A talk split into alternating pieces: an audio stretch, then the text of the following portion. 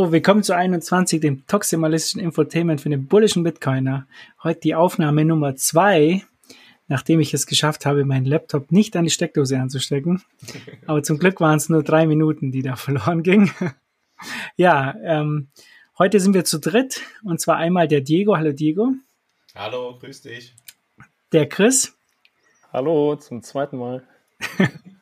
Und äh, ja, Chris, hast du uns die Blockzeit, die alte, passt die noch? Mittlerweile oder? haben wir 794344 und äh, 38.67 Uhr in Moskau. 344. Okay, top. Ähm, wir haben Diego jetzt vorher die Blockzeit erklärt, das müssen wir jetzt nicht mehr tun, jetzt weiß es. so, dann können wir gleich weiterspringen. Ähm, ja, Diego, wir haben dich eingeladen, weil du ähm, ganz, ganz tolle Takes auf Twitter hattest zur Monetary Policy und so weiter. Und das passt ja heute auch perfekt, weil die Fed jetzt gerade äh, verkündet hat, dass die Zinsen nicht steigen werden.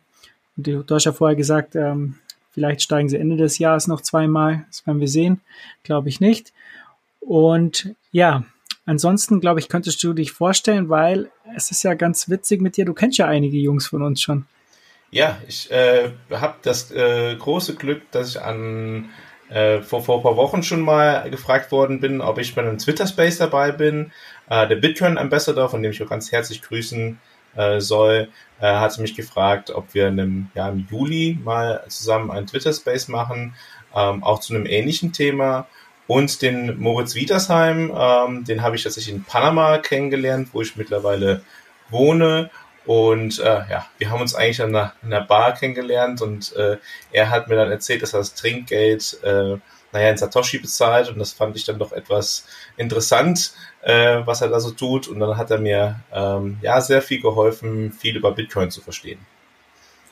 Ja, da gehen Grüße natürlich raus an Moritz. Ja, die Welt ist wahnsinnig klein.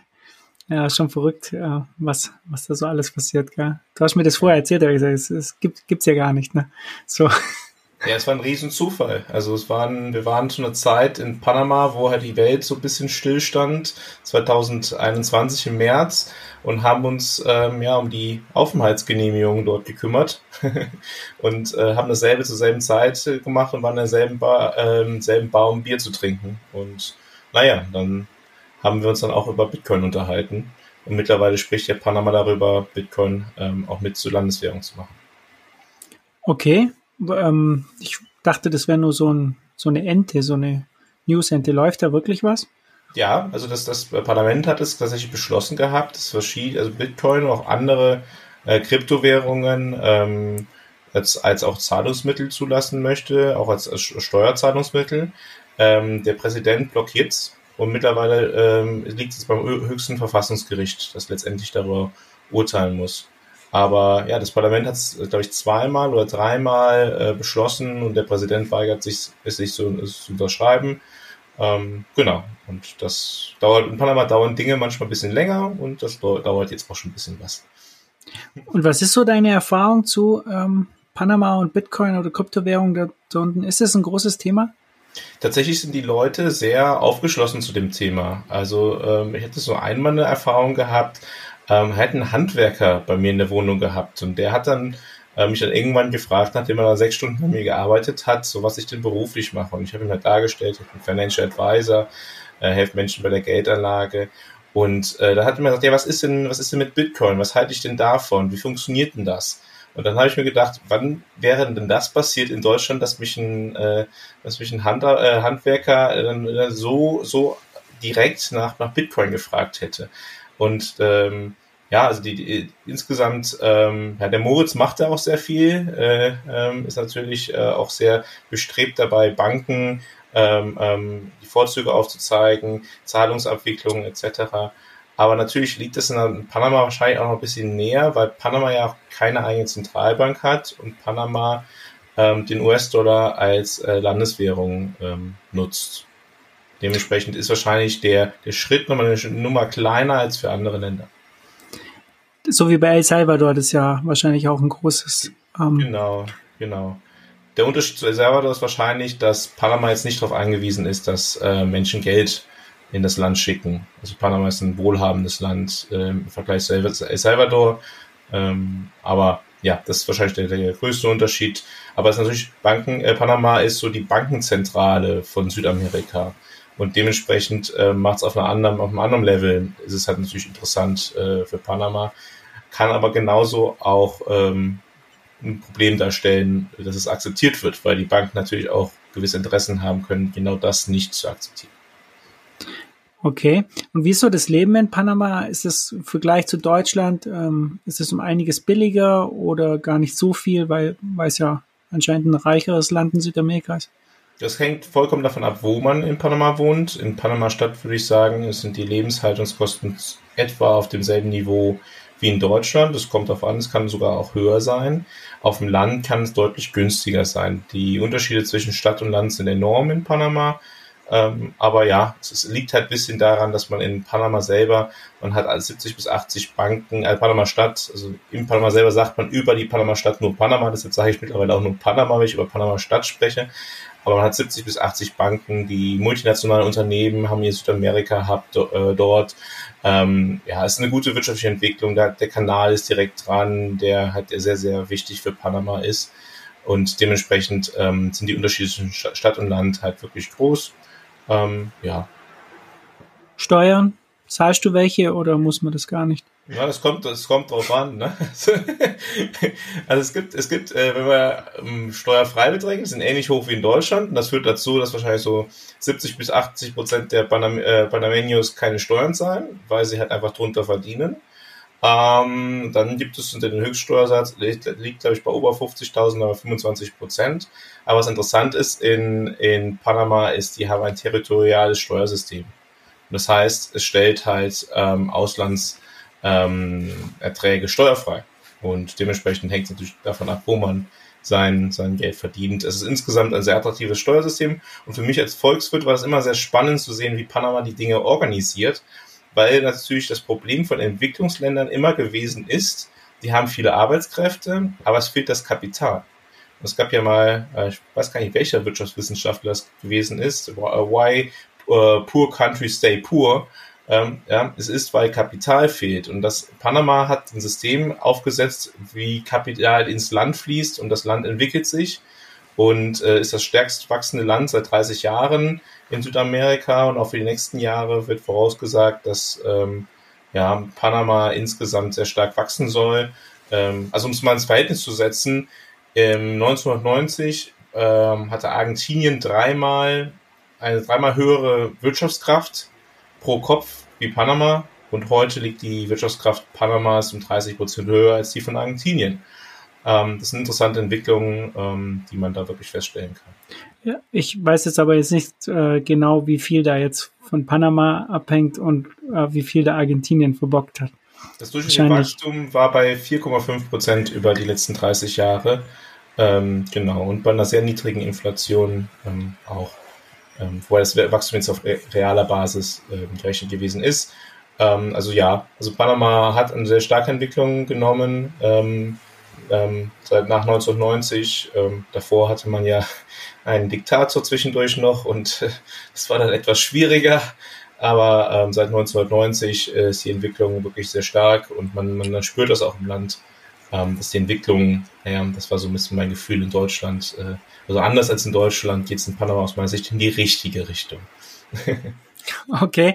Ähm, Gibt es da noch mehr Deutsche, die da auswandern? Ich meine, ich kenne ja jetzt praktisch mit dir schon zwei ja. die jetzt ausgewandert sind. Ja, ja, aber absolut. also es, ich habe so das Gefühl, dass die Deutschen, die nach Panama gekommen sind, der, der ein überwiegender Teil in den letzten fünf Jahren gekommen ist. Ähm, also es, es war eine Zeit, wo ich dann in den Café gegangen bin und äh, sehr viele Leute getroffen habe.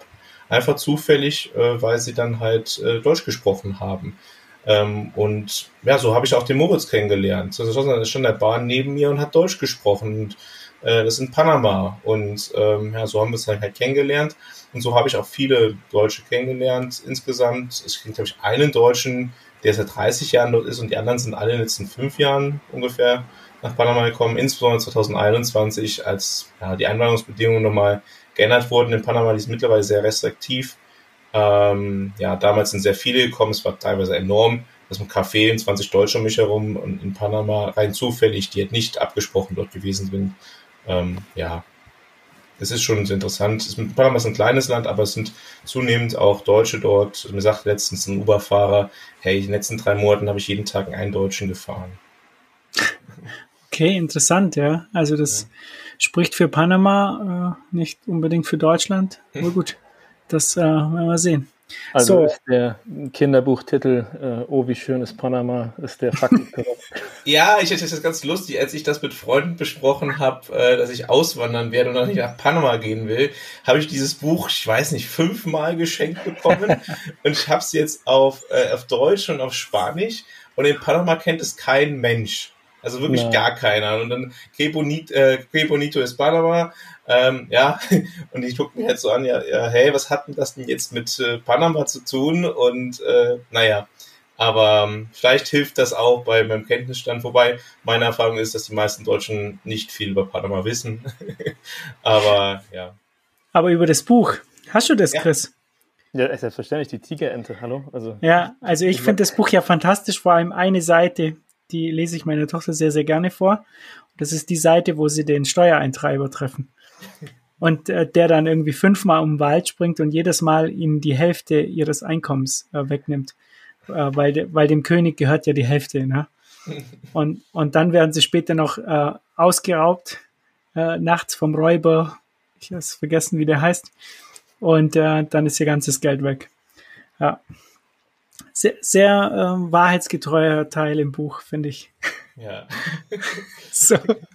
Jetzt haben wir es, jetzt haben wir unseren Rant über Steuern schon durch. Ähm, äh, jetzt habe ich noch ein paar kleine Sachen, bevor wir zu unserem Hauptthema kommen. Ähm, äh, habe ich noch ein paar Kleinigkeiten aufgeschrieben. Und zwar gab es jetzt ein Meetup äh, in Kempten äh, die Woche. war ich natürlich dabei, hat mich riesig gefreut. Wir waren äh, auf der Neumeier Hütte, der höchstgelegenen Hütte Deutschlands, äh, mit der man mit Lightning zahlen kann. Äh, der Leo Mattis war übrigens heute da oben. Der hat mir gerade vorhin ein Bild geschickt. Äh, er ist erst auf den Gründen hoch und dann äh, in die Hütte, um mit Lightning zu zahlen. Hat heute zu. Tut mir leid, Leo. War sehr, sehr enttäuscht.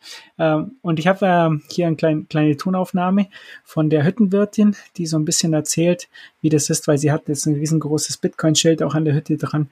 Ich spiele das mal ab. Also ich kassiere gern die Bitcoins, ja, aber die Menschheit lacht einfach noch zu viel darüber. Aber du hast ja jetzt das. Wenn sie dann mein Bitcoin-Schild äh, sehen, dann ist es ja, beim Bitcoin, äh, mit Bitcoin kann man zahlen, aber ja. mit Karte nicht, sag ich, nee. Alles richtig gemacht. Alles richtig gemacht, würde ich sagen, ja. Ja. Finde ich auch. Also äh, Jana, ich, ich, ich, darf dir, ich darf dir sagen, also bei mir, ich habe einen Monitor, einen 22 Zoll Monitor und da läuft die ganze Zeit Accepted Bitcoin und mit Eis und so weiter. Und ich kann dir sagen, herzlichen Glückwunsch zu diesem Schild. Ja, die Leute, die das erkennen und sehen, damit kannst du spielerisch umgehen und du machst das super, ja. Und wenn die sagen, keine Karte, aber dafür Bitcoin, dann kannst du wunderbar sagen, wir nehmen entweder nur Bargeld oder halt eben digitales Bargeld. Ende aus. Ja, manche lassen sich auch beraten. Dann sitzt du da und erzählst denen Gott was von dem Bitcoin und wie das funktioniert und wo sie es kaufen können und führst da Beratungsgespräche auf der Hütte durch. Und dann gehen sie heim und dann denkst du dir auch, ja, okay, mal schauen, was passiert aber. Ja, mal schauen, was passiert. Das war auf jeden Fall Diana, äh, eine der beiden Mädels, die die Hütte da oben betreiben. Und ähm, wie gesagt, ihr könnt damit Bitcoin zahlen, ist glaube ich 1200 Meter hoch die Hütte. Das heißt, äh, wird wahrscheinlich die höchste Lightning-Bezahlstelle Deutschlands sein. Österreich, Schweiz, weiß ich jetzt nicht. Und äh, ja, wie gesagt, aber geht nicht am Mittwoch, da hat die Hütte zu. Anscheinend. Grüße gehen raus an Leo. War super netter, super nettes Meetup. Ähm, ja, und jetzt gab es noch eine andere Veranstaltung kürzlich, also nicht äh, Prag, Chris, ich habe noch eine andere hier. Ähm, das wäre auch eine Option für dich gewesen, die Republika in Berlin. Ah. Ja, also äh, sehr interessantes, äh, sehr interessante Konferenz. Ähm, ich glaube, das läuft unter dem Satz äh, die seltsame Obsession der Deutschen mit ihrem Stuhlgang. Es wäre eher so, ich glaube, das Thema waren Gender-Toiletten, aber sie nannten es Cash. Weiß nicht genau, was das damit zu tun hat. Aber es scheint, äh, diese Republika scheint sich so zu dem Spitzentreffen für progressive Linke in Deutschland gemausert zu haben. Ähm, die Teilnahme, äh, die Teilnehmer sind eher so kapitalismuskritisch unterwegs, aber man braucht schon mal 270 Euro für das, glaube ich, das billigste Ticket. Und äh, ja, es wurde viel über, über das Image von Toiletten im öffentlichen Raum geredet. Äh, es gab viele Politiker, die da waren. Ich glaube, der Lindner und der Habeck und so weiter. Und wenn es natürlich um Scheiße geht, darf der Tante nicht fehlen. äh, der deutsche Experte, wenn es um, wenn's um Blödsinn geht. Und der hat dann natürlich auch einen Vortrag gehalten. Ähm, ja, was, was habe ich da noch aufgeschrieben? Grünen Politiker hat gesagt, wie die Finanzlobby uns über den Tisch zieht. Hört sich auch ganz gut an, der Vortrag. Ja, und äh, wenn ihr euch vorstellen könnt, es ging ja sehr viel um Gender-Toiletten, aber die Konferenz wurde nicht von Dixie gesponsert, sondern von der Bundesbank. Hm, das sagt auch einiges über die Bundesbank. Ja, es war aber auf dieser Konferenz nicht alles scheiße und deshalb habe ich es eben in dieses äh, als Thema aufgenommen. Und zwar war der Manu vom Münzweg, der ähm, hat sich da vorgestellt, nachdem alle seine, äh, seine Vorträge, die er eingereicht hat, abgelehnt wurden und hat sich da vor die Konferenz gestellt und hat äh, den Leuten über Bitcoin erzählt. Hat dann ein paar Bücher gehabt, das 21 Magazin und in der brütenden Hitze stand er da. Er wurde mehrmals des Platzes verwiesen, aber am Ende hat er doch einen Platz gefunden in der brütenden Sonne und hat es da ausgehalten bis zum bis zum Sonnenstich, glaube ich, hat er erzählt. Und hat äh, da den Leuten halt, wollte halt sagen, nee, also wenn es um Cash geht, da muss Bitcoin dabei sein und wenn ich abgelehnt werde, setze ich mir davor. Und für mich ist deshalb der Manuel der Bitcoiner des Monats, diesen Monat. Ganz, ganz großen Respekt dafür, Manu. Ich feiere das total. Und der Podcast, in dem er das erzählt hat, der ist einfach nur klasse. Kann man sich anhören. Sehr kurzweilig, geht, glaube ich, eine Stunde, aber das fühlt sich gar nicht so an. War echt witzig, mega gut. Chris, hast du den gehört? Ich habe noch nicht gehört, aber ich habe deine Empfehlung auf Twitter gesehen und es ist auf meiner Liste. Und äh, kleiner Applaus für Manu, also Bitcoin des Monats. Grüße gehen raus. Also was, was habt ihr heute oder diesen Monat für Bitcoin getan? Also die Frage kann sich jeder stellen, der jetzt zuhört. Und wenn wir alle so wie Manu wären, dann weiß Gott, wo wir da wären.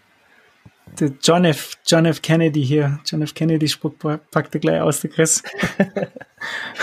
Frag, Frag nicht, dich, was, was ihr für Bitcoin tun könnt.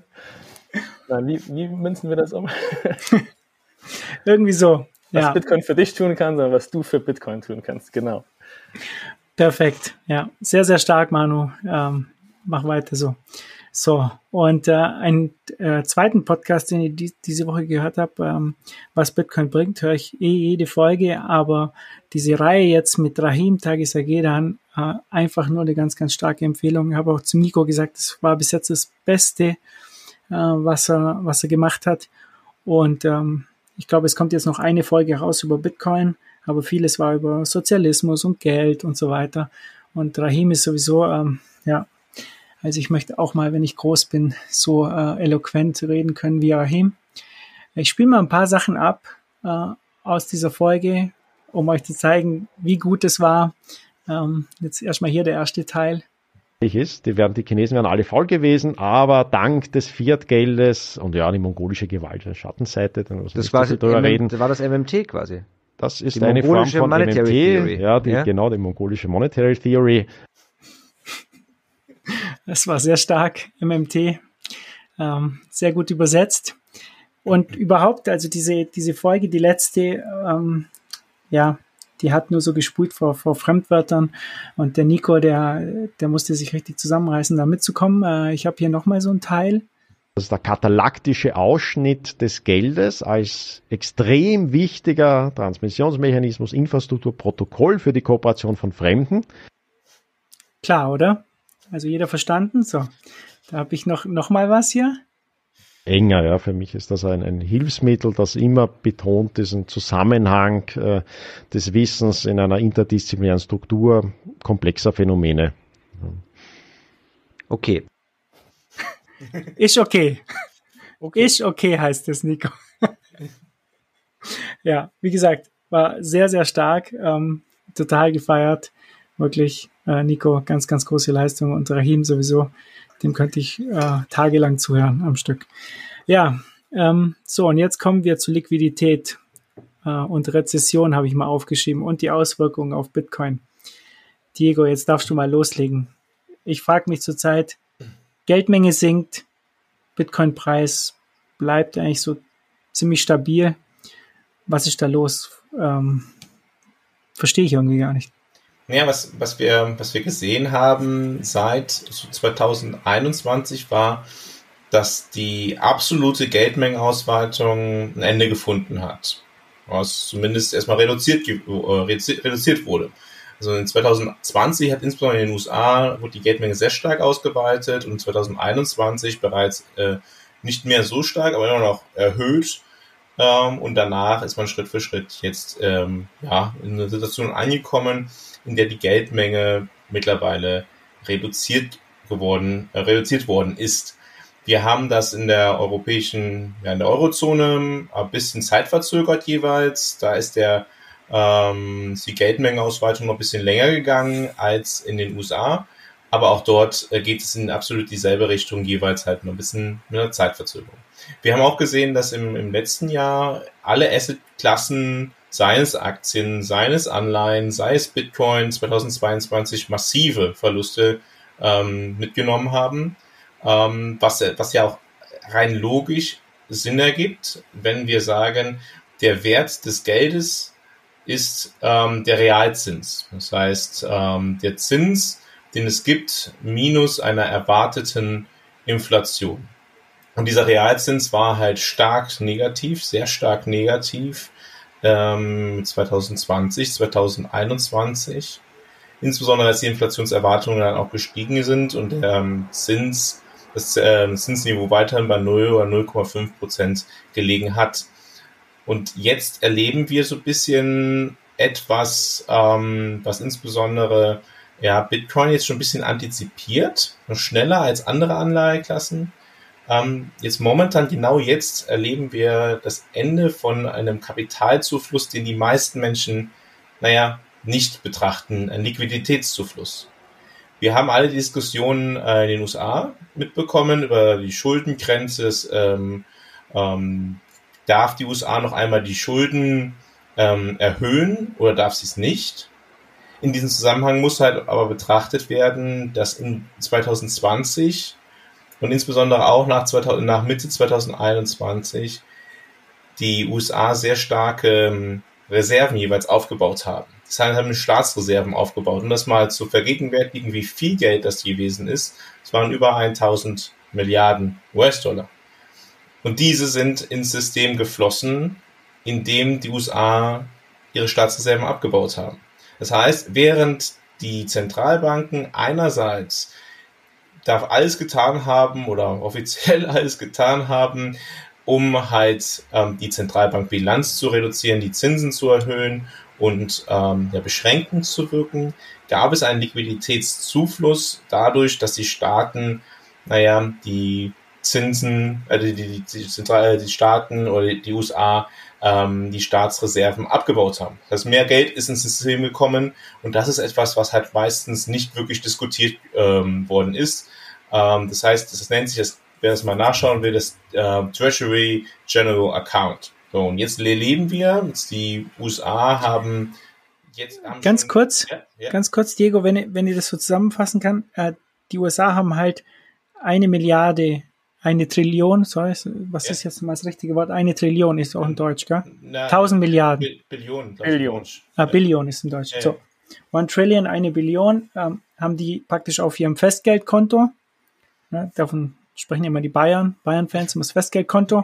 äh, und, und durften dann praktisch keine neuen Schulden mehr aufnehmen auf dem Markt, weil diese Grenze erreicht wurde. Aber dieses Festgeldkonto wurde praktisch langsam geleert, indem man Mitarbeiter bezahlt hat und so weiter, oder? Oder die, ja, genau. Also er hat seine laufenden Ausgaben bedient dadurch. Das heißt auch, man hat beispielsweise, naja, ähm, Kredite zurückgezahlt. Ähm, also, aber es macht eigentlich letztendlich keinen Unterschied, wie sie es ähm, abgebaut haben, letztendlich. Ähm, dadurch ist auf jeden Fall System ins, äh, Geld ins System gekommen, Liquidität ins System gekommen. Und gleichzeitig haben sie auch keine neuen Schulden aufgenommen. Das heißt, sie haben kein Geld aus dem System rausgenommen und das sie, Festgeldkonto gefüllt. Sie haben nicht mehr Schulden aufgenommen, wie sie abgebaut haben. Also wie ja. sie zurückgezahlt haben. Das heißt, sie haben die absolute Menge der Schulden gleich gehalten und dadurch ist die Liquidität ähm, ja gesunken. Also die Liquidität, die Liquiditätsreserven der USA gesunken und die Liquidität im System gestiegen. Und jetzt ist es aber so, dass die jetzt praktisch das wieder füllen wollen. Ne? Die, die, das lief langsam aus und jetzt muss das ja wieder gefüllt werden, dieses Konto. Und jetzt gehen die ja auf diesen Kapitalmarkt. Wer kauft eigentlich jetzt diese US-Staatsanleihen? Weil ich höre ja immer davon, die Chinesen wollen nicht mehr kaufen, die Russen wollen, dürfen nicht mehr, keine Ahnung. Ähm, ausländische Zentralbanken, glaube ich, sind eher so, ja, verkaufen vielleicht welche, weil sie ihre eigene Währung stützen müssen, so wie die Türkei zum Beispiel. Ähm, ja, wer ist jetzt der Käufer in, dies, in diesem Markt? Ja, um das mal auch mal ganz einzuordnen, die sind die generellen privaten Käufer außerhalb der amerikanischen ähm, ähm, Zentralbank äh, machen ungefähr zu 90 Prozent im Verhältnis zum Bruttoinlandsprodukt aus, an den, die halten Staatsanleihen und die Zentralbank in den USA hält so ungefähr um die 25 Prozent der, der, Staat, der amerikanischen Staatsanleihen.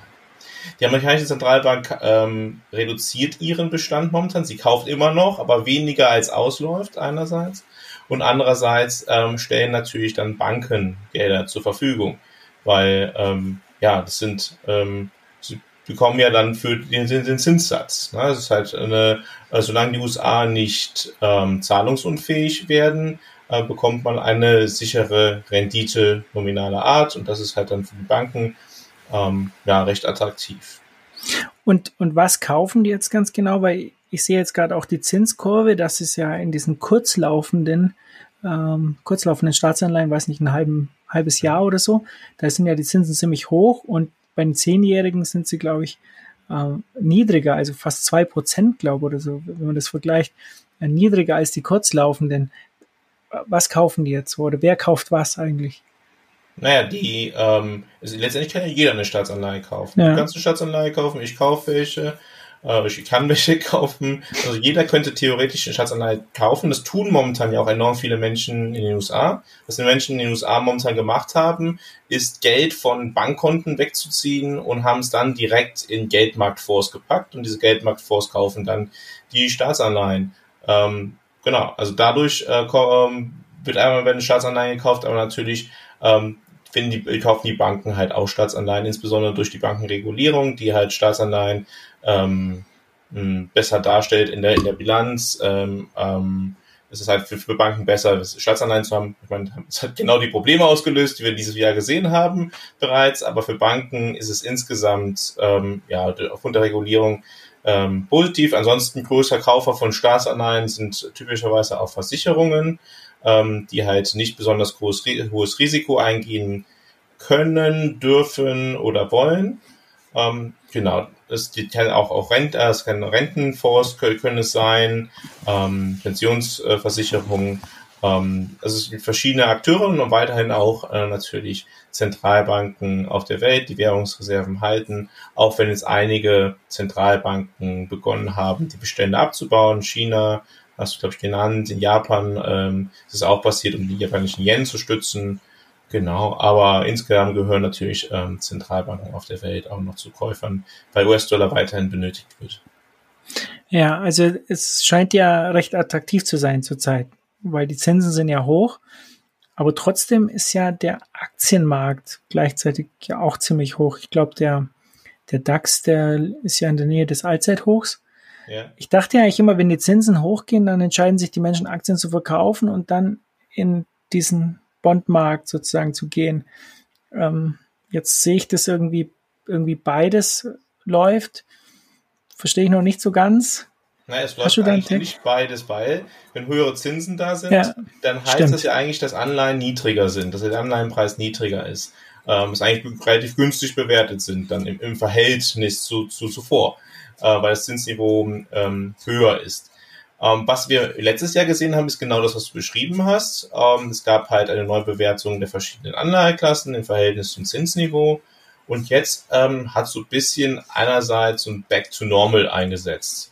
Ähm, es kann vielleicht auch daher geschuldet sein, dass Menschen sich sehr lange daran gewöhnt haben, dass Zinsen sehr niedrig sind, dass äh, Risikoklassen eigentlich das einzige ist, was, was äh, Sinn ergibt, äh, wo man Geld, Geld anlegen kann. Das heißt, Bitcoin ist ja so das, das größte ähm, das größte Risikoassets, was in dieser Zeit der Niedrigphasen äh, entstanden und groß geworden ist, wobei es natürlich noch darüber hinausgeht, das, dem bin ich mir bewusst, aber ähm, das ist aber ein gutes Beispiel, ich denke, äh, denke ich, ähm, dafür. Aktien sind es auf der anderen Seite, die sehr stark davon ähm, damit zu tun haben. Es ist so Back to Normal, hat es ein bisschen eingesetzt, ähm, was aber nicht untypisch ist. Also wir haben, wenn wir jetzt uns 2000 anschauen, die Zeit von 2000 bis 2002, da hat das tatsächlich viermal stattgefunden. Also wir, vielleicht hat der eine oder andere jetzt momentan gehört, es gibt einen neuen Bullenmarkt, ja, also Aktien sind in einem Bullenmarkt, habe ich jetzt irgendwie die letzten Tage mal wieder gelesen. Ich musste immer ein bisschen drüber lachen,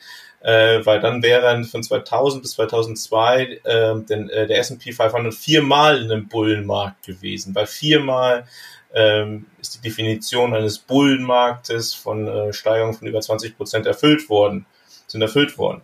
Und ähm, ja, also Märkte können halt auch über kurz- bis mittelfristige Zeiträume irrational sein. Und ich, ich, ich spreche auch mit Menschen und es ist mir so wenig Menschen tatsächlich ein Verständnis dafür, was Anleihen wirklich sind, wie sie funktionieren. Es ist eine Geldanlage für viele Menschen ja irgendwie Aktien, dann irgendwie noch Bitcoin, aber das anderes kennen sie einfach gar nicht. Das ähm, muss ich ihnen noch gar nicht vorwerfen, sondern naja, das ist halt irgendwie so ein grundsätzliches Bildungsproblem aus meiner Sicht. Ähm, wobei ich Anleihen für die wichtigste Anleiheklasse überhaupt halte, weil sie die Grundlage sind für die Bewertung von anderen Anleiheklassen, weil sie erstmals die größte Anleiheklasse der Welt sind mit einem Vielfachen von, von Aktien und andererseits halt die risikofreie ja, Alternative. Es sei denn, es sind argentinische. Genau, genau.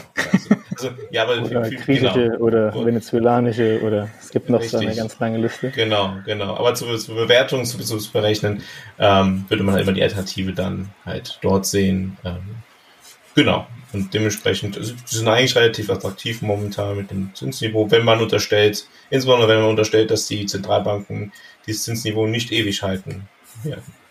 Können. Was ist denn da dein Take dazu? Ähm, weil ich sehe ja, wir haben ja jetzt eine Phase, oder nicht eine Phase, aber ich meine, die, die Schulden sind äh, wahnsinnig hoch in der ganzen Welt. Das heißt, dieses Zinsniveau können die ja nicht ewig halten. Und gleichzeitig habe ich das Gefühl, ähm, Rezession steht irgendwie äh, im Raum, weil klar, äh, die, die Banken sind ja jetzt auch restriktiv, was Kreditvergabe angeht. Und wir hatten ja diese Geldmengenausweitung zu Covid. Ja, und jetzt äh, geht's wieder runter was ist so diese, diese Gemengelage? Was glaubst du, wo geht's dahin? Ja, es ist aus meiner Sicht ist so total krass, was die letzten drei Jahre passiert ist. Also hm. die, die Covid-Zeit war äh, total wahnsinnig aus meiner Sicht, äh, was da passiert ist, was die Zentralbanken gemacht haben. Und jetzt geht's halt in die andere Richtung, um das einfach mal darzustellen. Wir haben in den letzten drei Jahren erlebt die höchste Geldmengenausweitung überhaupt und jetzt die erste Geldmengenreduzierung seit der großen Depression. Das heißt, äh, das hat es ähm, ja zuletzt vor dem äh, Zweiten Weltkrieg irgendwann mal gegeben, vor fast 100 Jahren. Und die letzten 150 Jahren, wenn wir auf die USA schauen, hat jede Geldmengenreduzierung war verknüpft de facto mit einer Depression. Das heißt nicht mit einer Rezession, sondern wirklich mit großen wirtschaftlichen Problemen. Und das, was jetzt passiert, passiert auf dem, sagen wir, dem Rücken von einem hohen Schuldenstand. Und je höher der Schuldenstand ist, desto höher wirken ja ähm, eine, wirkt ja eine Geldmengenreduzierung und wirken hohe Zinsen, hohe Realzinsen. Die Veränderung der Hebel ist einmal noch ein viel höherer, als er es in den 70er Jahren gewesen ist, weil der Schuldenstand der, der, der Welt viel höher ist und dementsprechend ähm, ist das für mich, ähm, ja, man hat vollkommen vergessen, ähm, was eigentlich die Basis von, den, von dem Aufgabe, von der Aufgabe einer Zentralbank ist. Ähm, Milton Friedman ähm, ist ja der, der bekannteste, der gesagt hat, ähm, naja, es ist immer die, die Menge an Geld, die da entscheidend ist. Äh, wurde in den letzten 20 Jahren immer gesagt, ähm, es wäre ja ver veraltet und das, ähm, das stimmt ja alles nicht mehr und wir könnten ja Geld drucken. Äh, MMT wurde ja vorhin schon thematisiert. Ähm, und ich meine, das war ja das beste, das beste Beispiel, dass es halt nicht stimmt was wir jetzt gesehen haben in den letzten anderthalb Jahren. Das ist ja relativ eindeutig, kann man das nachvollziehen, was die Inflationsentwicklung, die dann eigentlich. Sorry, sorry, da muss ich aber einhaken. Also wir sind uns ja einig, dass Russland da jetzt zur Schuld war. Da sind wir uns ja jetzt Also, Chris, ja. oder? Putin. Der, der Klimawandel, Russland. ähm, also, Morris Höfgen hat da ganz klare Worte gefunden, finde ich. Also, wir, wir, wollen hier auch mal die andere Seite der Medaille präsentieren. Wir sind ja ein offen, fairer Podcast. Ich, ich, ich glaube, ich glaub, ich glaub, dass das stimmt gar nicht. Ich glaube, es waren gierige Unternehmen. Also die ja, wollen, ja hohe, die wollen genau. ja eigentlich nur hohe Profite machen und äh, dadurch entsteht Inflation. Das habe ich jetzt zuletzt gelernt. Ähm, das, sollten, das sollte jetzt nicht zu kurz kommen. Ja, das war auch ein sehr, sehr guter Take. Also die machen ja die. Markt, genau. Der freie Markt. ja, also es sind schon viele, viele Erklärungsmuster, die das äh, ja alles sehr gut abdecken. Ich denke mal, das ist auch ein ganz, ganz guter Take äh, mit den 70ern, weil ich glaube, Paul Walker hat ja damals wie hoch sind die Zinsen damals gegangen? Auf 20 Prozent oder so? Ich glaube, in den 80ern. 20. Das war ja. ganz wichtig, wenn wir das vergleichen, festzustellen, dass, dass die Basis von 0 auf 5 viel krasser ist als von 10 auf 20. Weil halt der, der Leverage halt so, so unheimlich erweitert worden ist zuvor. Und ähm, dementsprechend ist es, es, es, es nennt ähm, die Konvexität, das ist ein bisschen technisch, das zu beschreiben, aber das, das wirkt dazu, äh, wirkt, äh, führt dazu, dass Anleihenkurse noch viel stärker fallen bei einem sehr niedrigen Zinsniveau insgesamt. Das heißt, die, die Wirkung jeweils noch, also man eine, dass es insgesamt eine höhere Wirkung hat. Und ähm, das sind auch Dinge, die aus meiner Sicht überhaupt nicht reflektiert werden vom Zentralbankhandeln, was da eigentlich passiert. Also das Problem ist ja nicht die Zinserhöhung jetzt, sondern dass man halt einfach über 20 Jahre oder 15 Jahre gesagt hat, wir machen jetzt mehr oder weniger Nullzinsen ähm, 1% Nullzinsen. Ähm, das ist ja eigentlich das Problem und das ist, wir werden jetzt die Folgewirkungen spüren in den nächsten anderthalb Jahren. Ja, ich bin auch gespannt, weil wir hatten ja wirklich diese lange Phase, ne, die zehn Jahre sozusagen äh, niedrige Zinsen und ich, ich habe mal gelesen, äh, gibt Menschen äh, Geld für, für 4% und sie machen dumme Dinge, gibt es ihnen für 0% und sie machen ganz, ganz krasse Sachen damit. Und klar, der Leverage hat sich dann erhöht, dann kam noch Corona. Äh, ich glaube, die, die Dollar ist um 40 Prozent ausgeweitet worden. Und jetzt wird er halt zurückgefahren. Was ich mich halt jetzt in dieser ganzen kurzen Zeit frage, ähm, ob das jetzt sozusagen wirklich ähm, schlimm ist, dass der zurückgefahren wird, weil in der kurzen Zeit du bläst die Geldmenge schnell auf und dann nimmst du ein bisschen was weg, ob, ob das jetzt dann wirklich ähm, so entscheidend ist. Ne? Weißt du, was ich meine? Also ja, ich, ich verstehe absolut das Argument, aber eigentlich ich, habe es sogar die gegenteilige Meinung. So stärker es vorher aufgebaut ist, desto schlimmer ist eigentlich die Reduzierung, weil halt der die Basis nochmal viel größer ist und dementsprechend äh, die die Anpassung deshalb nochmal viel viel, viel viel viel viel größer wird. Das heißt, ich verstehe mal das Argument, dass gesagt wird, ja, die Geldmenge insgesamt ähm, die, die ist ja, ist ja hoch, ist weiter noch höher als 2020, verstehe das vollkommen, aber es kommt immer auf die Veränderungsrate an. Weil Volkswirtschaften, das ganze System ist nicht darauf angelegt, auf schrumpfende Preise, auf, äh, auf schrumpfende äh, Gewinne. Das System ist nicht darauf angelegt. Insbesondere nicht bei einem Zinsniveau, wenn du es auf, auf 5% hast. Um es mal ein kleines Beispiel zu bringen. Ein Unternehmen, ist, die meisten werden wahrscheinlich von den Zombie-Unternehmen gehört haben, ja, die mit, mit, mit 3% noch profitabel sind, bei einem Zinsniveau von 1% und dann überleben sie halt irgendwie. Naja, die überleben bei 5% nicht mehr, werden ausradiert. Ähm, de, de, facto. Ich meine, das, ähm, das wäre wahrscheinlich was langfristig was Gutes, ne? aber das ist halt kurzfristig schmerzhaft und die Folge der langen Nullzinspolitik. Und äh, glaubst du jetzt, dass es eine Zeit lang dauern wird, bis das ja auch wirklich am Markt ankommt? Weil es gibt ja Leute, die sagen, oh, schau, wir haben das jetzt schnell auf fünf Prozent hoch und es passiert nichts. Ja, aber ich frage mich da halt, Zinsen, die brauchen ja eine Zeit lang, bis sie sich halt so langsam in den Markt äh, reinfressen, vor allem wenn du es so wahnsinnig schnell anhebst.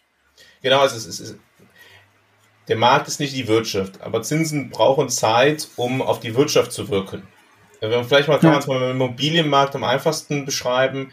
Ähm, wenn Zinsen angehoben werden, was passiert? naja, Immobilienkredite werden teurer, die Nachfrage nach Immobilien wird geringer.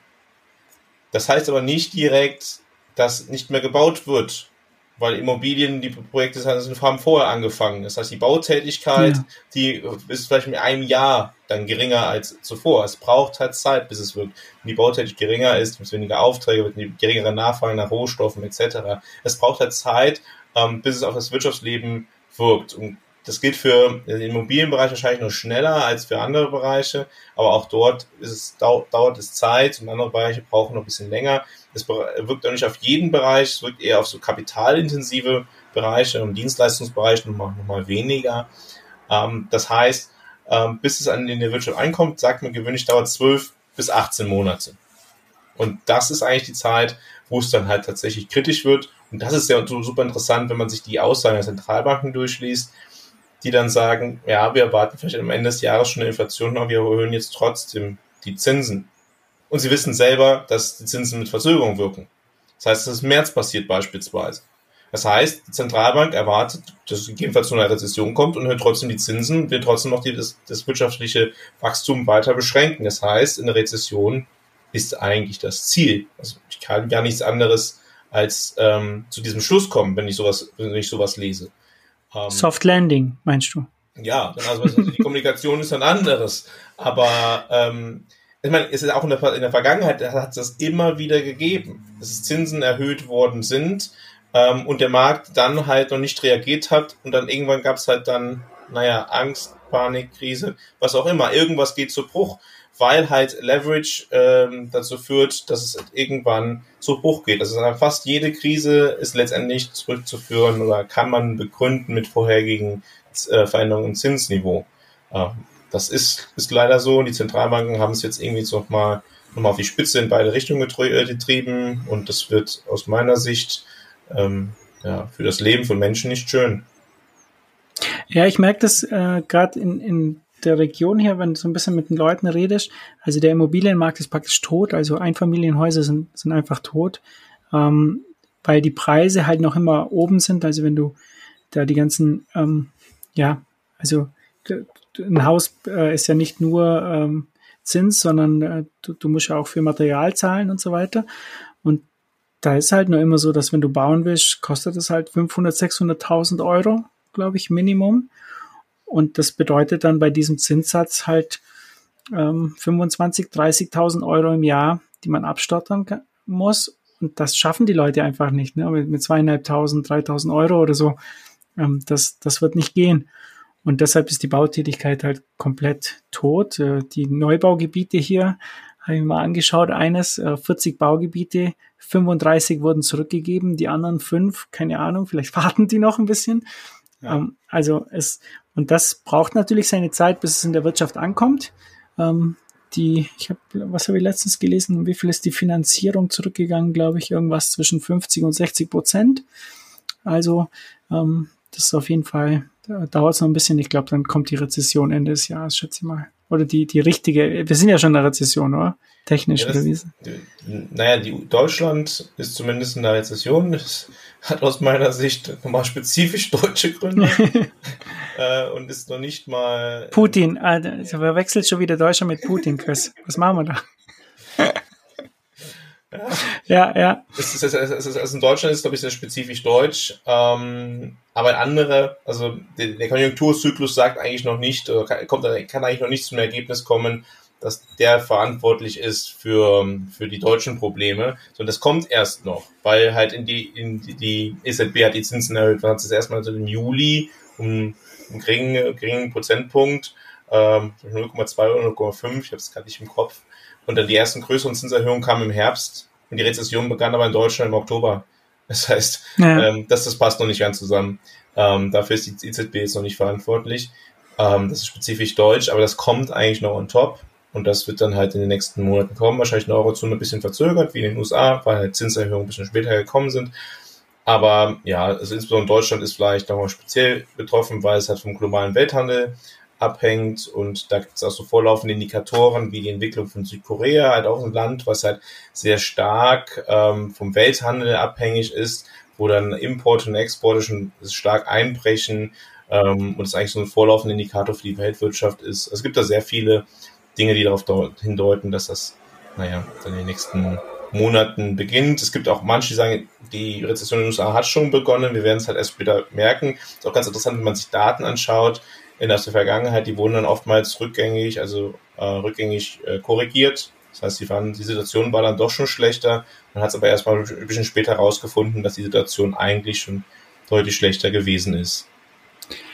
was mich halt so wundert an der ganzen Situation, um, um das jetzt zu sehen, wenn ich so manche Leuten folge, wie zum Beispiel Stan Druckenmiller, ja, ein, ein, Typ, der irgendwie über 20 Jahre jedes Jahr 30 bis 50 Prozent äh, gemacht hat und fast immer den Markt geschlagen hat. Ne? Wenn der sich dann da hinsetzt und sagt halt, das ist absolut verrückt, was hier passiert und ich kann das gar nicht vergleichen mit, also sowas Verrücktes habe ich noch nie in meinem Leben erlebt. Ne? Ja. Und dann sehe ich auf der anderen Seite Politiker, die sagen, äh, wir, wir sehen ein Wirtschaftswunder, keine Ahnung, von welchem Wunder die da reden. Und ähm, da, dann denke ich mir, okay, ähm, sind die jetzt so out of touch mit der Realität? Ähm, was ist da dein Take dazu? Ich, also bei Politikern, ich meine, ich war ja früher mal ein bisschen politisch aktiv, habe ich tatsächlich ja, weitestgehend den Eindruck, dass eine wirtschaftliche Kompetenz einfach nicht vorhanden ist. Also insbesondere in Deutschland und Europa muss mich, kann ich eigentlich zu einem anderen Ergebnis kommen. Oder ähm, man ist ideologisch so klar verortet, dass es einfach irrelevant ist. Ähm, dass andere Dinge einfach wichtiger sind. Ähm, also anders kann ich mir das gar nicht erklären. Ähm, in den USA ist, glaube ich, das Verständnis noch deutlich, deutlich höher von dem, was da passiert. Es gab ja vor den letzten Zinserhöhungen durch die FED, ähm, jetzt nicht, also nicht die Entscheidung heute, sondern im letzten Monat, äh, auch linke Politiker, die ja schon gesagt haben, hey, liebe FED, bitte mal nicht machen. äh, wir bekommen hier äh, Probleme, ähm, was aus erster Sicht von wegen, naja, die Geldmenge sollte doch ein bisschen weiter wachsen. Ähm, ja, aber äh, da, ist das Verständnis äh, auch bei, bei linken Politikern äh, noch, noch äh, ein bisschen klarer für das, für welche Auswirkungen das hat. Ich habe aber tatsächlich den Eindruck, dass in Europa das Verständnis dafür, welche, welche Auswirkungen monetäre Politik hat, wirklich sehr gering ist. Sehr, sehr gering. Und dementsprechend äh, verkauft man den Leuten, dass die Inflation, ähm, naja, durch den Krieg kommt und äh, ähm, verkauft man, dass die Inflation aus den Ener durch die Energiepreise kommt von und will Übergewinnsteuer nehmen und, und irgend so ein Kram. Und man findet dann irgendwelche anderen Ausreden. Aber ein klares Verständnis für die absoluten Grundlagen ähm, fehlt aus meiner Sicht enorm. Aber da muss ich jetzt auch ein bisschen widersprechen, weil ich meine, bei der Republika hat man jetzt ja ganz klar über Gender-Toiletten in der Öffentlichkeit gesprochen und das Thema hat man ja auch adressiert. Und ich sehe, da, da steigt das Bewusstsein wahrscheinlich auch an. Ja, äh, genau. Ich glaube, die EZB hat ja auch Genderbeauftragte und so ein Kram. das ist auch ganz wichtig, ja. Also die Bundesbank, habe ich neulich gehört, hat 13.000 Mitarbeiter. 13.000 Mitarbeiter, 13 okay. Und die stellen noch aktiv ein. Also ich weiß nicht, ob die jetzt alle mit den unterschiedlichen Flachspülern und Tiefspülern äh, ja, beschäftigen oder was machen die da alle? Ja, ich denke mal schon, dass das ein wichtiges Thema ist. Vielleicht ähm, hat ja jemand von Zuhörern weiß, wie viele Genderbeauftragte die haben. Das ja, scheint ja anscheinend wichtig zu sein bei denen.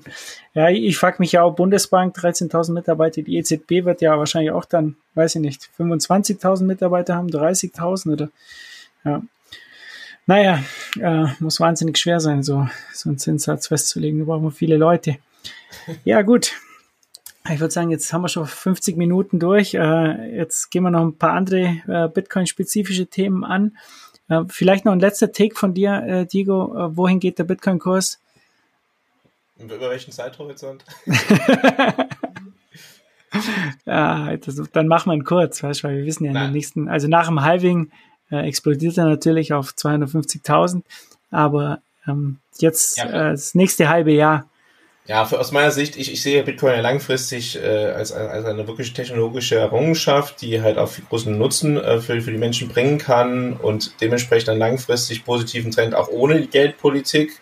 Ähm, die Geldpolitik wirkt jetzt natürlich ähm, beschränken. Kurzfristig ist die Liquiditätsreduzierung einerseits in, in den USA durch die Wiederauffüllung der ähm, Staatsreserven Thema und in der Europäischen Zentralbank steht tatsächlich Ende des Monats an, dass Banken enorm viel äh, Geld zurückzahlen müssen an die EZB. Die Banken haben tatsächlich mehr oder weniger ja, risikolose Gewinne geschenkt bekommen in den letzten Jahren von der EZB.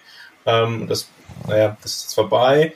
Ähm, und diesem Geld müssen sie zurückzahlen. Es gibt zwei Punkte, wo große Liquidität rausgezogen wird, ähm, sodass ich zumindest, ich, ich halte nicht viel von so Kursprognosen. Ich sehe zumindest ein, ähm, ich sehe zumindest ein, erhöhtes Risiko für, für das Thema Bitcoin auf kurzer Frist.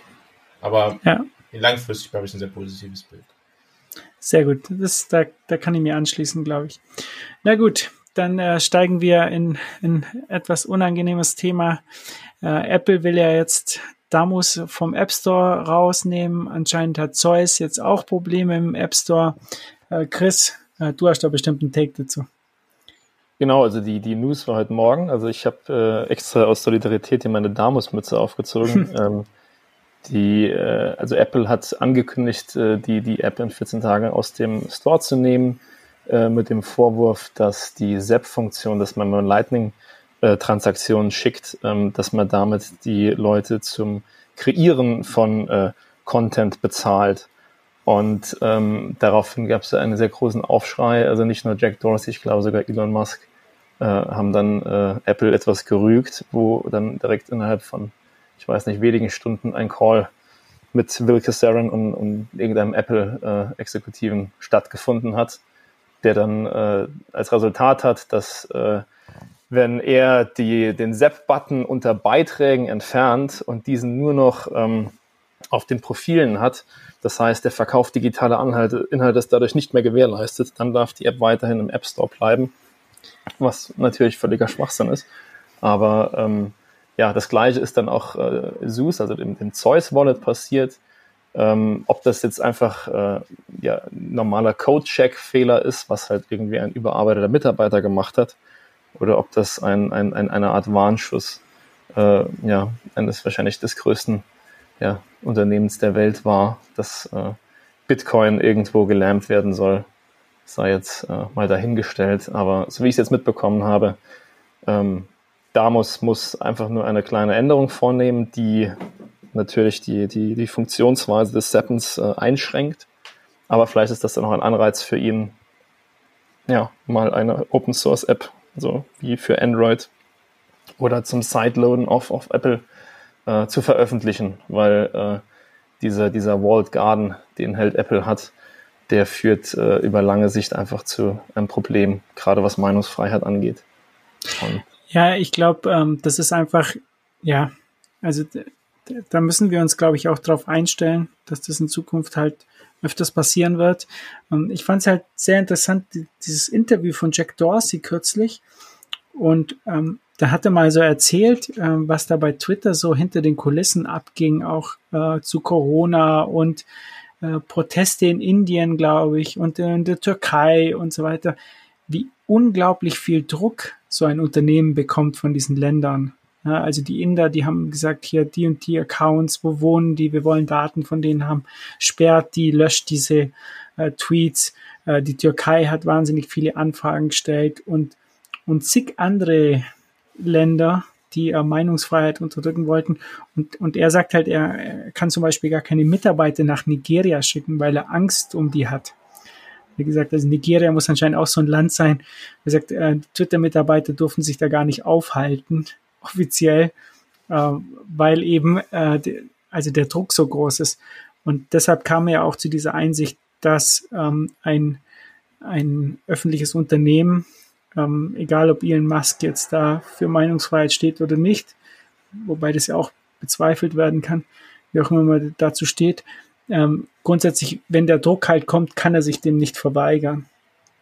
Und, ähm, und äh, dieser, dieses ganze Modell von Werbeeinnahmen und so, äh, wenn da auf einmal dann äh, Propaganda anläuft, dann fallen ja diese Sachen ja auch ganz schnell weg.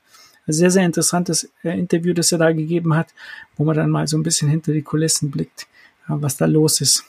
Und ja, ja. also ich würde mal sagen, der, der, der Take hier ist, dass man sich vielleicht äh, mit äh, erlaubnisfreien, permissionslosen Protokollen und Open Source Werkzeugen vielleicht äh, wappnen soll und in einen Zustand der, der Unregierbarkeit ähm, versetzt, dann ist man halt völlig frei von so ja, willkürlichen Autoritätspersonen. Weil wenn selbst jetzt Elon Musk, der einer der reichsten Männer der Welt, äh, sich äh, Erdogan beugen muss, und ähm, vor der Wahl irgendwelche Leute zensiert, dann äh, ist das einfach nicht die richtige Plattform. Dann muss man eben so Sachen wie Bitcoin, Nostra und, und Tor irgendwo nutzen und fördern und schon ist man ja, unregierbar. Ja, ich glaube, solche Nachrichten sind auch äh, immer in Erinnerung an alle, ähm, was da, was da läuft und, und in welche ähm, Gefahr man sich da begibt. Ja, wie gesagt, also äh, ich Ihr könnt ja auch noch immer Noster nutzen, so wie ich das halt meistens tue, hier am, am Rechner. Ja, über Browser ist eh eigentlich viel cooler, finde ich. Äh, mit ähm, schön mit Albi und so. Also von daher alles gut. Ja, wenn wir schon gerade bei Noster sind, äh, PlebRap, ein PlebRap-Bot äh, gibt's jetzt auch auf Noster. Danke an den äh, Quilly und äh, ein paar andere waren, glaube ich, da beteiligt, sehe ich da gerade. Dubitofel, Quilly und Frank. Und die haben hier einen Bot rausgehauen und der haut einmal am Tag äh, PlebRap Lines raus, ähm, ganz unter dem Motto End the Fat and Spread äh, PlebRap. Ähm, und ähm, der Bot, äh, unter was findet ihr den? PlebRap at nosterplebs.com. Äh, wir packen auch einen Link natürlich in die Show Notes. Äh, sehr, sehr, sehr coole Geschichte, äh, sehr, sehr stark gemacht. Ja. Es gibt jetzt hier 155 Noster Notes, die da jetzt die nächsten Tage immer rauskommen werden. Gleich ein Link drunter zum Video und eben immer mit Lines äh, von 23 Plap ähm, Tracks. Und ja, wie gesagt, wenn ihr noch weitere Vorschläge habt aus den Blab Rap ähm, könnt ihr die gerne im Quilly schicken, der freut sich und packt es dann da rein. Ja. Und last but not least hat er mir extra noch geschrieben, Free Assange.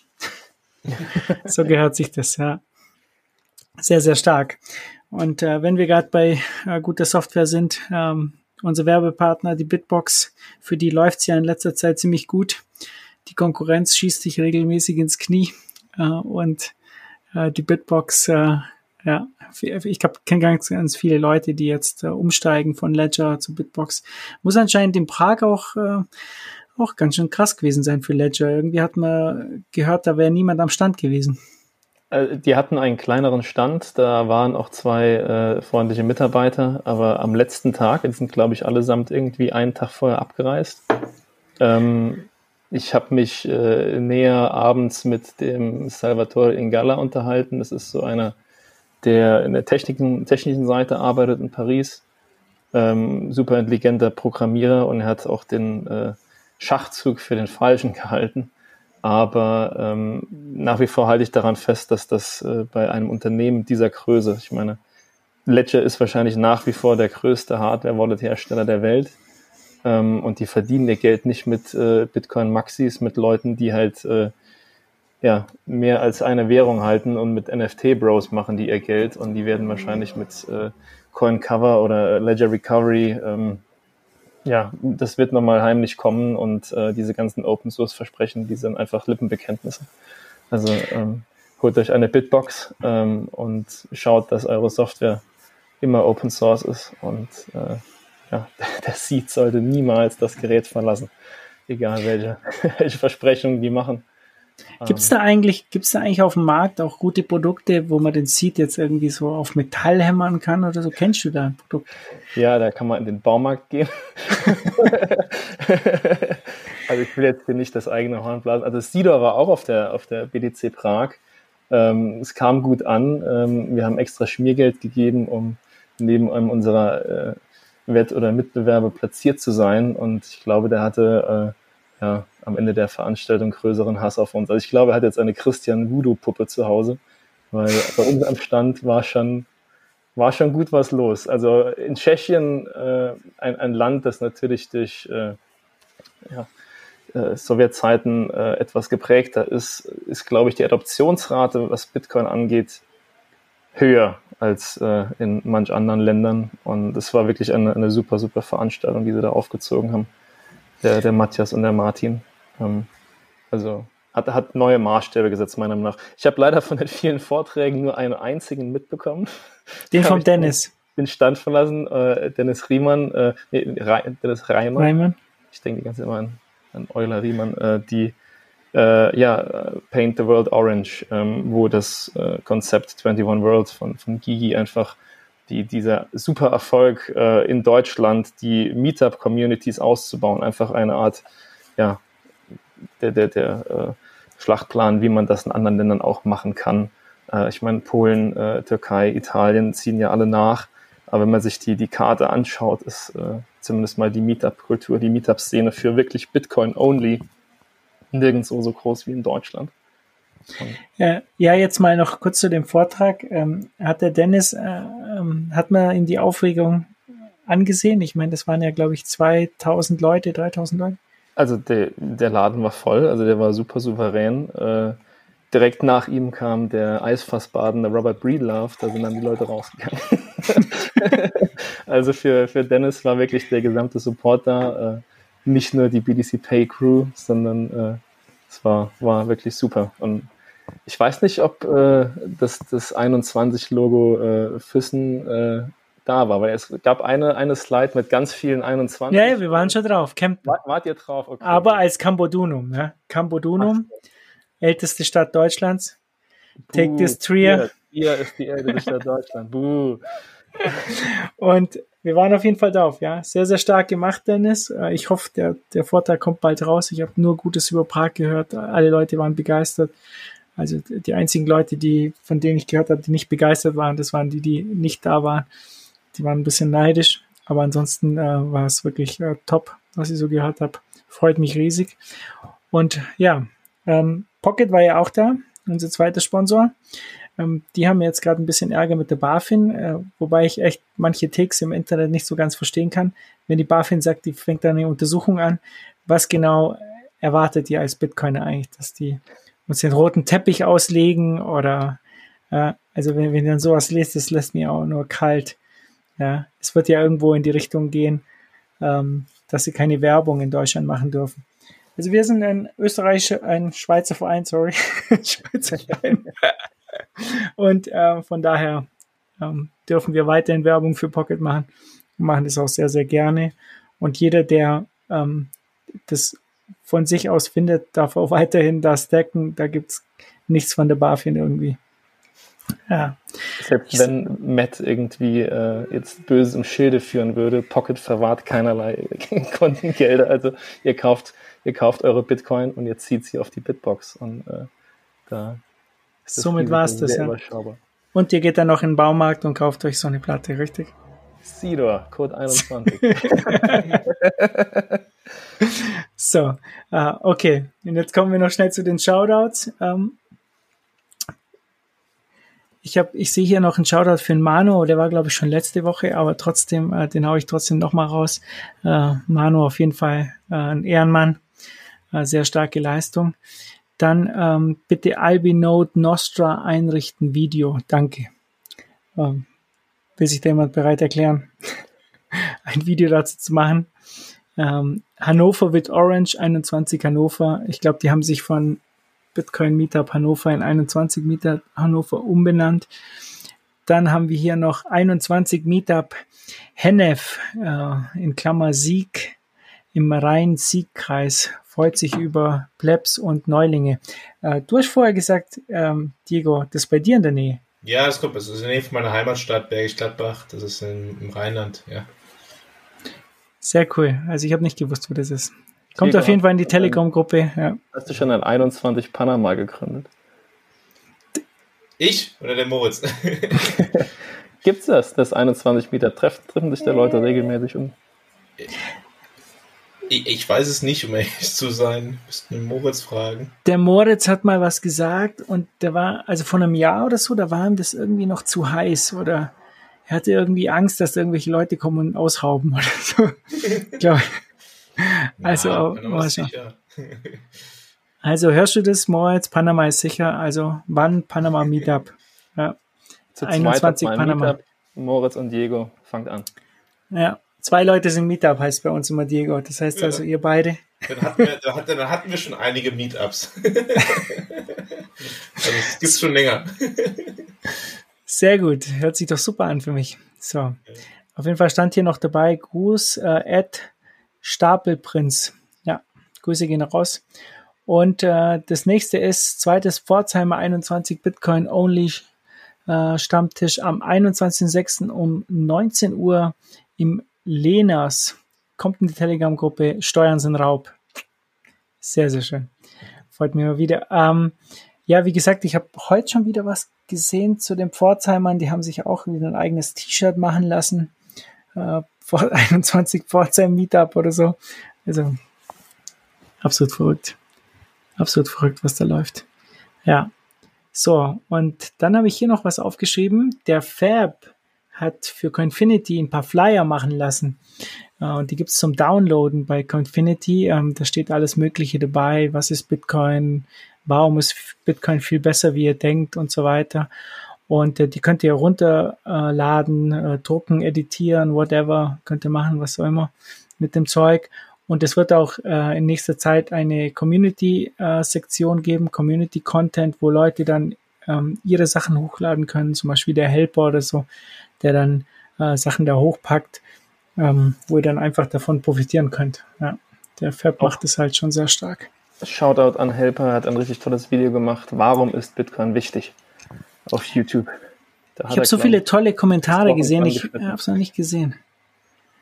Ich müsste es mir anschauen, ja. So.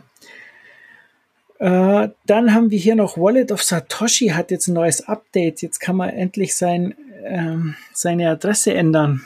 Ähm, ich habe mir auf jeden Fall Trump at wallet, äh, ah. walletofsatoshi.com genommen. Ich habe Greta at wallet, nein. also, ja. Hast du eine Lightning Wallet, äh, Diego? Ja, der, tatsächlich, der Moritz hat es mir eingerichtet in Panama damals, als ich, weil ich hatte mir einen Freund, hat gesagt, das Problem mit Bitcoin wäre doch, dass es doch so lange dauert, um es äh, zu transferieren. Und dann hat der Moritz mir gesagt, hör mal, dann kannst du deinem Freund sagen, dass er einen großen Schwachsinn erzählt hat. Wir machen das jetzt direkt. Also wir saßen beim im peruanischen Restaurant und er hat es mir eingerichtet und er hat dann mir direkt ein bisschen was geschickt. Ja, ich habe eine. Was für eine Wallet nutzt du? Ähm, Moment, ich bin mit Namen immer so schwer.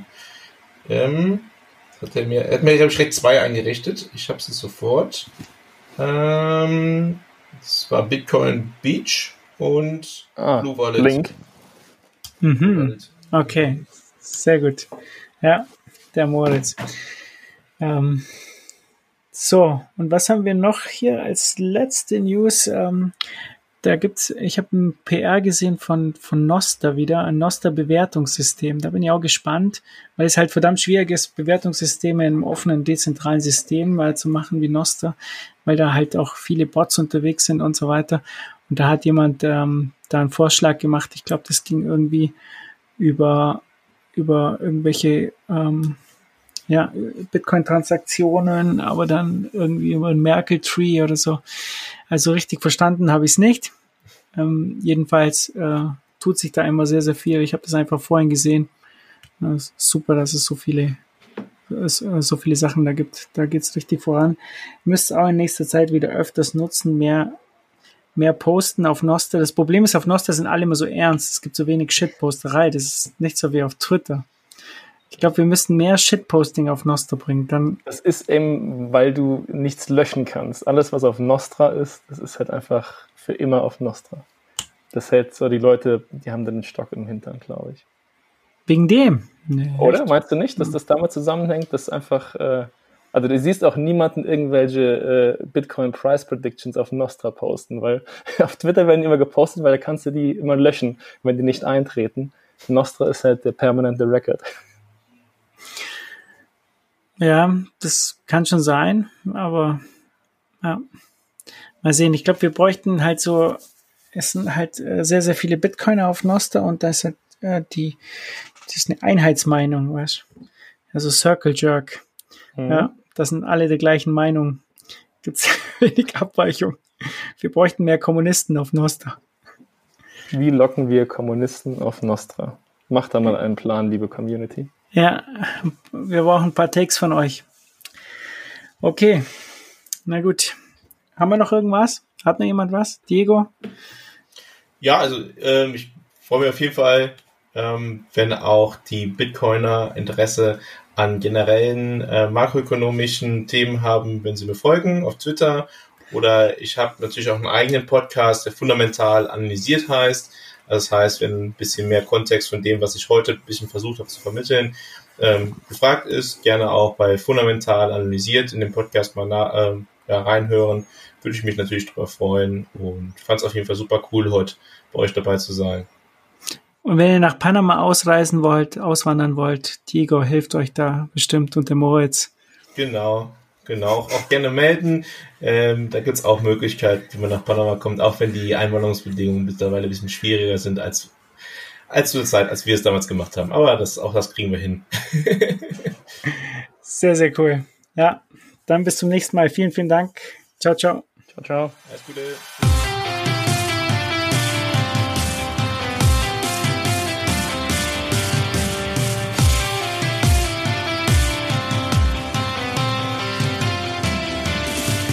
Es war letztens in der EZB, Christine Lagarde, oh je, oh je, an unsere Kaufkraft denkt sie nie, denn sie glaubt an MMT.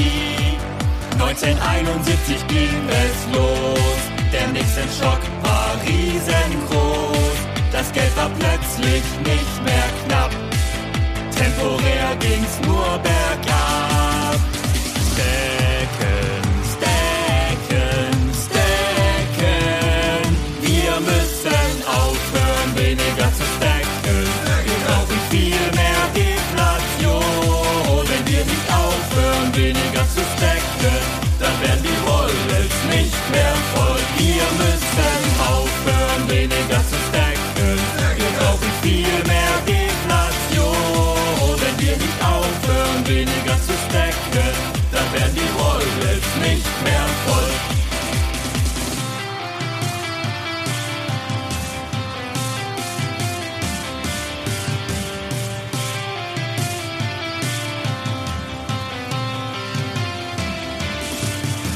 ...2008 ist was geschehen. Das hat die Welt noch nie gesehen. Bitcoin ist knapp und dezentral. Fiat-Geld mir scheißegal. Oh Deflation, oh Deflation. Du bist mein Freund, das weiß ich schon. Auch Satoshi hat geschrieben, du sollst deinen Lambo